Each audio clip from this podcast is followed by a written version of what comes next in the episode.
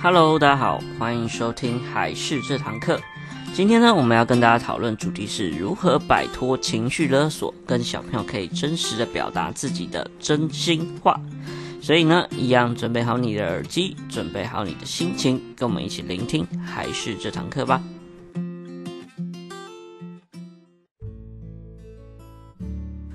Hello，大家好，欢迎收听还是这堂课。那我们今天呢，要跟大家讨论的主题就是如何真实的去跟小朋友表达你的内心的真心话哦。因为觉得很多时候啊，家长之间跟小朋友之间的一个亲子沟通，总是会有一些碰壁的状况。那其实呢，我们往往只有表达出大概整体的十 percent 的是内心话。那我们应该怎么样表达自身的情绪，然后并且要表达出来，让孩子知道，这也是我们亲子沟通最重要的一个课题。所以呢，最重要的亲子关系其实是从单向的话语要变成双向的对话。所以最重要的事情就是要从自己的内心出发，这样才是最重要的。那其实像我以前呢、啊，我们也都是。呃，这样子长大的一个例子，例如说，像我以前都会打电动，我妈会让我打电动。那通常呢，妈妈看到时间到，就会说：“哎，到几点啊？怎么还在这边打电动？再玩就要没收你的电动啊！以后都不给你玩，等等的这样子的一个方式。”那导致到最后，小朋友就觉得：“哦，好了好了，好啰嗦，很烦欸，等等之类的状况，或者是小朋友形象。但其实呢，妈妈内心话可能真的是想说，哎，我们当初有讲好说什么事要收了啊，要应该要关啦，你怎么还在玩？赶快要关起来，然后要早点睡觉，这样才会长大之类的。所以呢，常常的一些比较愤怒或是错误的表达，就会让小朋友觉得会有点无力啊，或反感，甚至会对自己家长有时候自己骂完，反而会觉得，哎，我当初怎么会这样讲？为什么我会如此的口是心非等等的状态。会产生出来。那其实呢，在美国呢，有一位在专门治疗家族性的一些像是情感方面的心理学的一个医生，有表示出来说，认为呢，每一个人的一些情绪表达就像是一座冰山一样，像人与人的相处啊，所展现出来的一些行为，或者是所说出来的话语，往往只是浮出水面的冰山一角。那其实有更大的一部分内在真正想表达的一些想法或是意思呢，通常都是藏在彼此看不到的水底当中。所以呢，大多数的人啊，自己对于自己内心的感受以及期待都不一定能够表达的非常完美，表达非常自如。所以说呢，让我们不经意就会说出一些不是很想说出来的话，或者是一些往往就是会有不太好的后果的话语，就会呃不小心说说出来。所以说呢，其实呢，亲子之间的互动以及关系呢，很容易就会因为这样子的一个概念，往往呢表达出来的都不是你内心真正想表达的话语。所以呢，很重要的一个课题呢，就是我们要如何去正确呢，或者是比较在乎双方立场所讲出的真心话，让对方明白你真正想要表达什么，就会是非常重要的一件事。因此呢，我们这边有举一个例子，大家可以看看，说你是属于哪一种沟通形态的，我们可以怎么样的一个调整。所以大家可以先听听以下的题目。所以呢，我们先给一个情境案例哈。当你的想象一下，你的小朋友呢，在一台比较安静的高铁上，然后大声的在嬉闹。这时候呢，你身为爸爸妈妈呢，也觉得非常吵，然后可能也会导致客人一直默默的看你们这样子的一个概念。那你会用什么样的方式来回应小朋友去？所以说呢，像这部分也给大家稍微思考一下，你会怎么样回应？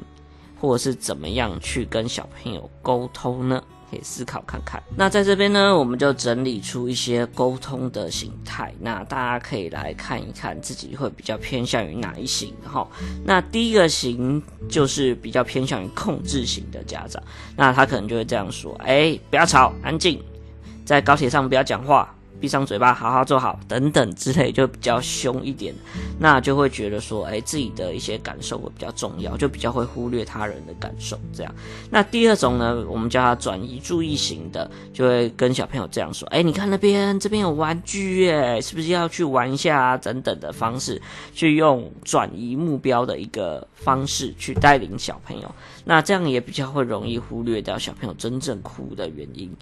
那第三种呢，就比较偏向于极度理智型的，就会直接跟小朋友说教，就说：“哎，在高铁上要安静，不能这样大声讲话。”就是会比较偏向于就事论事，但是呢，又会比较站在自己的角度上面来讲这件事情。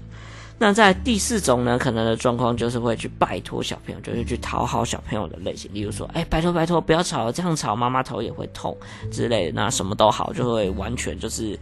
为了解决而去解决，那也忽略掉自我的一种状态。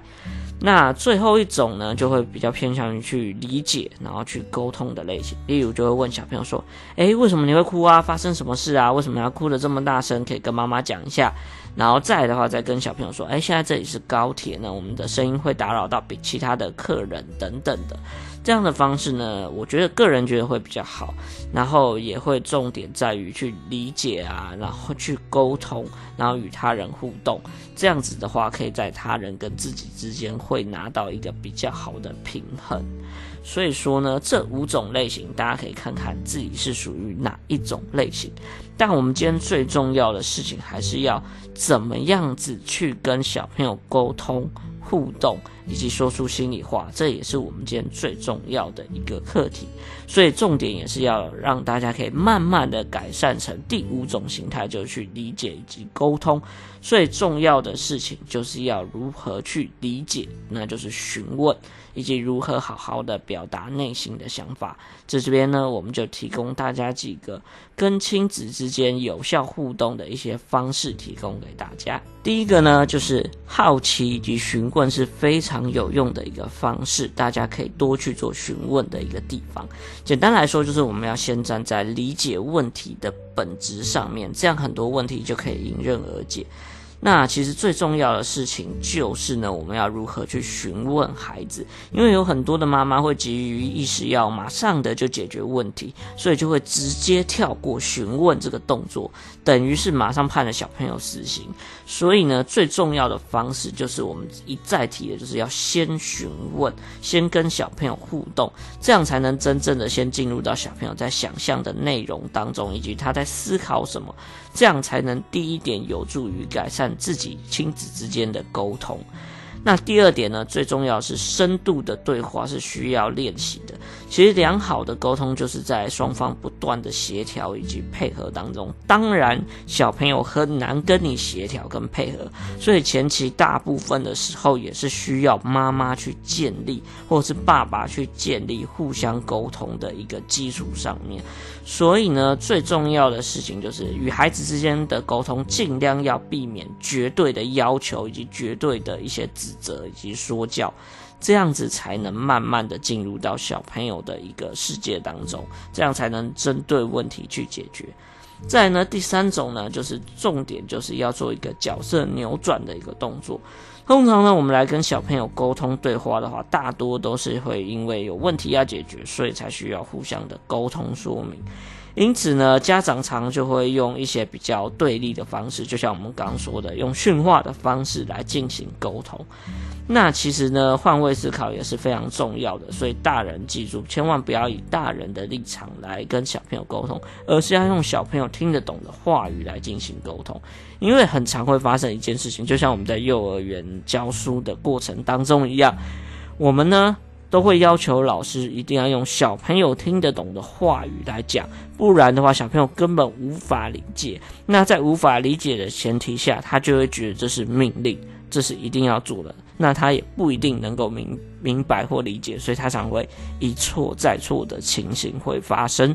所以呢，最重要的一件事情是，就算你沟通呢，你可能也要站在小朋友的立场，以及站在小朋友的话语，来帮他们来做一个互相沟通的一个桥梁。这样子才会比较好跟小朋友互动沟通下去，这样小朋友也才会比较容易听得懂，那问题才更有可能可以去做一个解决的动作。那最后一点呢，就是一定要坚持，因为父母亲们都会知道，我们常常有一些像是专家学者啊，或某些老师所讲的一些建议，其实都是非常好的方法。但是呢，往往就是做了一两天之后，就觉得啊，没有什么感觉啊，没有什么用，就不做。那其实最重要的一件事情是，你要改变一个行为的话，通常需要六个月至一年以上的时间，才有可能改变小朋友一个行为。所以呢，最重要的一件事情是努力以及坚持，才会有一定的效果。所以呢，麻烦他呢可以听到这堂课之后呢，从今天起呢，开始的好好的跟小朋友互动，以及要多做询问的动作，然后并且了解小朋友听得懂的话语来进行沟通，这样子的话才会有更明显的效果。那另外一定要了解到，坚持下去才会有效果。所以呢，麻烦大家可以多多努力，多多坚持的尝试我们这样的方式来跟小朋友沟通。那其实大家都知道，沟通一直都是我们在提倡的事情，以及我们觉得是非常重要的事情。